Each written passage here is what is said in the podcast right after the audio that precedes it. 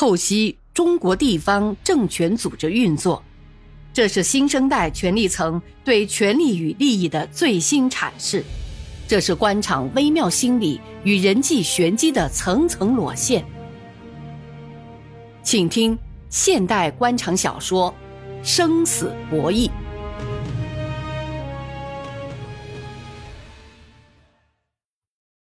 转业的那一年，他沉到乡里当书记。本不是他的心愿，李颖反对，朋友反对，自己吃亏，工作辛苦，他都反复权衡过。但在大队任民兵连长时，支部书记夺爱的旧账压在他心头多年。支部书记笑眯眯的向他道别后，至死不明白是谁给他送上了黄泉路。还有个人。没有得到应有的惩罚，让他整整憋了十几年的气，甚至躺在床上一想到女人他就难受。他知道那个女人还在自己家乡工作，于是他毅然决定要回家乡工作。他要让那个女人看看今天的柳王明，让他看看比大队书记位高权重的多的乡党委书记柳王明，他要看看他往哪里躲。要让他知道和体会“三十年河东，三十年河西”的古训。这就是柳王明，在人生的路上，他一面看重的是朋友，一面看重的是敌人。他愿意结交朋友，他以自己的义气和可利用的资源，结交了很多他认为可以互相交换利益的朋友。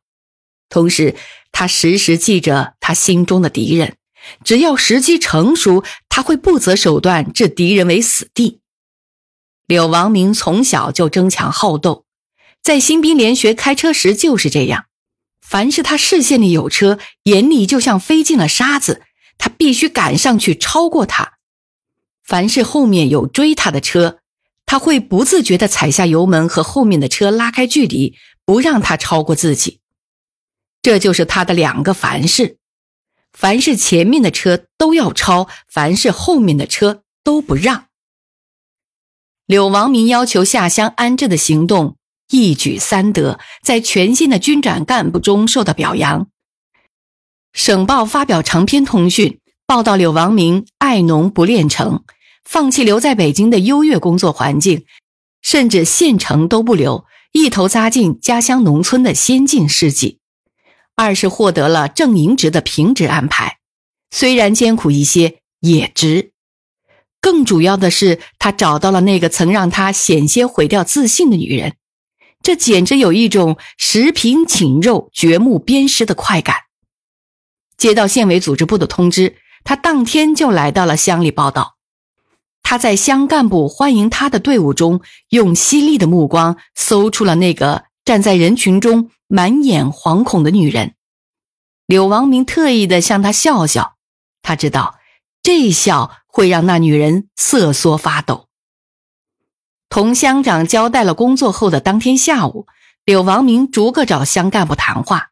第一个就是分管民政工作的副乡长何菊芬，他特意敞着办公室的门，何菊芬忐忑不安的来到他的面前。坐吧，何副乡长。哎呦，我们有十一年不见了吧？柳王明还起身为他倒了一杯茶。嗯，听说你来当书记，我真高兴。乡里干部都知道我们很熟。何菊芬说了假话，心里七上八下蹦个不停。是啊，所以我今天首先要同你谈谈。我们是老同事，乡里的情况我不熟，要你多支持。你在这里时间长，我没记错的话，应该是十年了。哦，您还真记得那么清楚呢。何菊芬有些感动，悬着的心放了一半下来。怎么会不记得？你下放在我们大队时才刚刚十七周岁，扎着小辫儿的黄花闺女呢。何菊芬心头一颤，脸上掠过一阵不易察觉的红晕。柳王明也看在眼里。我啊，是到了部队后才听说你的遭遇的，没想到那个于书海真不地道，好在他也得到了报应，我又为你高兴啊。何菊芬的头低到了胸前。好了好了，不说那些不愉快的事了，谈谈工作吧。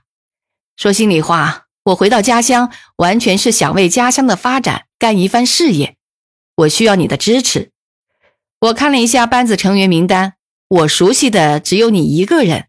再说，乡里干部都知道我们过去是同过事的，你不支持我的工作，就给他们看笑话喽。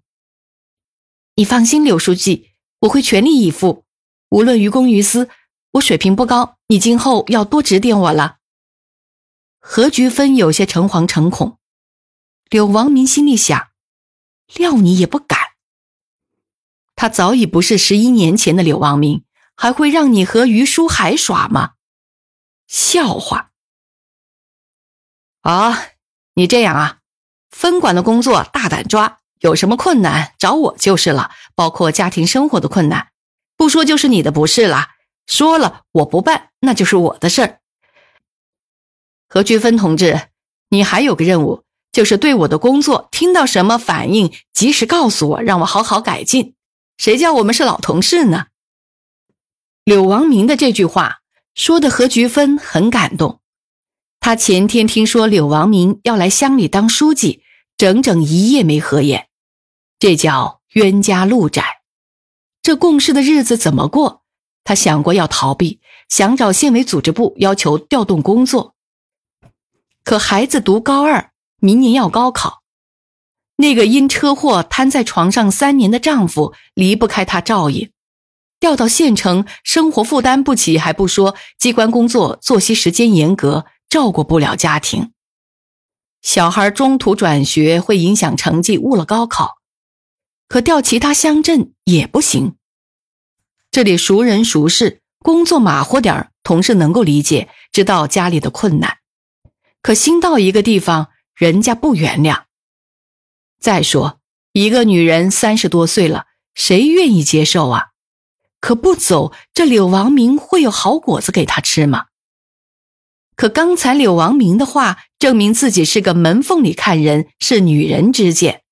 看来部队还真是锻炼人，柳王明还真是宰相肚里能撑船，小看人家了。这女人就是这样，她太善良了。何菊芬太不了解柳王明，他不太了解官场的游戏规则。等到第二年乡里一场冰雹灾后，柳王明为他精心策划的灾难也降落到头上了。这一年的四月三十日，白天少有的高温，黄昏降临，天空乌云斗暗，电闪雷鸣，狂风大作。那是本地农民少见的大风，可并不下雨。大风卷起沙石，拔起大树，劈断枯枝，掀开了茅屋。推倒牛棚，简直所向披靡。旋风中心湖岸边，一台重达一吨的卷扬拖力机从地上卷起，抛到十几米的高空，又重重的摔在地上，甩成了一团铁麻花。老天也像演戏一样，一幕一幕不慌不忙。刮完了风，停了一阵，但乌云还在不停的翻动。紧接着，电闪雷鸣，狂风大作。噼里啪啦，暴雨夹着冰雹从天砸下，天昏地暗，足足肆虐了四十分钟。有的农民把砸破屋顶、掉在灶台上的冰雹捡起来称，足有半斤重。这场灾难水混全乡七百多间房屋，造成九人死亡、九十一人受伤、一千六百多人无家可归，毁坏早稻两千三百多亩。何菊芬心神不定地帮丈夫拉拉被子，一会儿跑到房门口扫扫打进来的雨水。冰雹一停，她立即跑到办公室挂电话，向各个村了解灾情。可是电话不通。这时邮电所长来乡政府报告，全乡通往县城和大部分村的通信电杆遭雷击断，现在正组织抢修呢。接着，派出所长跑步来乡里报告。乡中学一幢学生宿舍被风刮倒，压住了八名学生，抢救出了五名，还有三名正在抢救。这时，乡干部陆续集中到办公室，柳王明和乡长都先后到场了。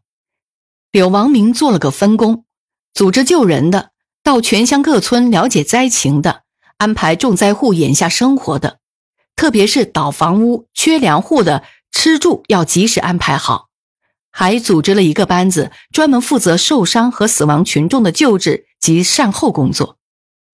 柳王明给何菊芬的任务是尽快把全乡的灾情摸清楚，连夜往县民政局报灾，争取县里的支持。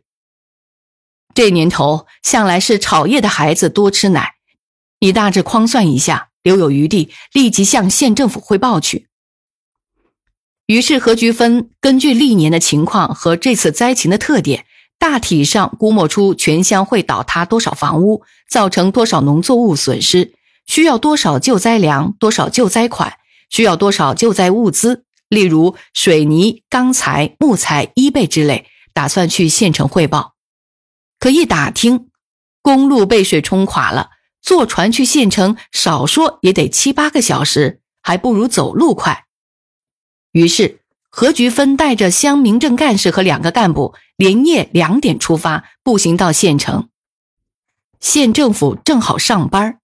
县长看见四个满身黄泥、一脸疲惫的人坐在门口等着，极为感动，立即让办公室的工作人员从食堂拿来热腾腾的包子、馒头，让几个饥肠辘辘的乡干部边吃边汇报灾情，并马上召集有关部门研究救灾方案，通知财政局赶快拨给乡里二十万元，解决灾民眼前的住房、吃饭困难。自己也同何菊芬等一道直奔乡政府。在这个全乡救灾工作总结表彰大会上，柳王明大大的表扬了何菊芬一番，说她一个女同志连夜带着干部步行三十多里到县政府报灾，感动了县直各部门的干部，争取了县政府八十多万的救灾款和各种物资，为全乡人民做了一件功德无量的好事。没有一点事业心，没有同人民的深厚感情，能这样吗？一个女同志啊，拉家带口，家里还有个卧病在床的丈夫，小孩明年高考，哪件事不牵肠挂肚啊？可人家把自己的利益放在一边。